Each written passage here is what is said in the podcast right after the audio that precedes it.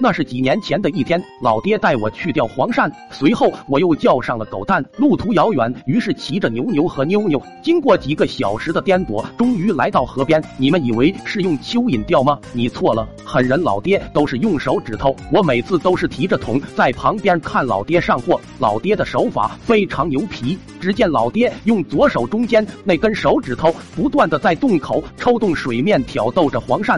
黄鳝以为外卖到了，于是出门。查看，然后老爹另外两根手指咔的一下夹住黄鳝的脖子，一套动作行云流水，不一会就抓了小半桶。就在老爹准备要走的时候，我看见了一个更大的黄鳝洞，心想里面必定有大货，于是跟老爹说：“这个洞也捅两下试试。”老爹瞅了两眼，摇了摇头。狗蛋突然发话了：“说不定里面真有黄鳝王。”听说女主播最喜欢了，一听女主播喜欢这玩意，老爹顿时来了精神，还是那一套操作。老爹慢慢的把中间那根手指伸了进去，刚进去一半，就说里面有反应了，接着就是一股强大的波浪涌了出来。老爹更是兴奋，有货，有货，还真有大货。然后老爹慢慢的把手伸了回来，是一条红黑相间的黄鳝。见多识广的狗蛋一边小声的跟我说：“这好像是蛇啊！”老爹看着愣了两秒钟。大叫道：“蛇蛇蛇蛇蛇是大蛇！”就这样，老爹带着大蛇自由摇摆。由于动静过大，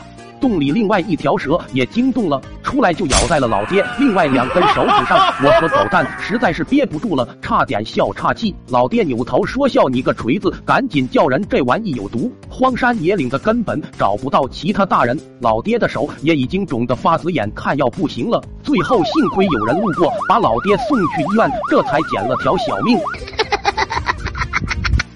点个关注吧！咸鱼的亲子店铺上新了，几块钱就可以让父母和孩子充分互动，在娱乐中学习知识。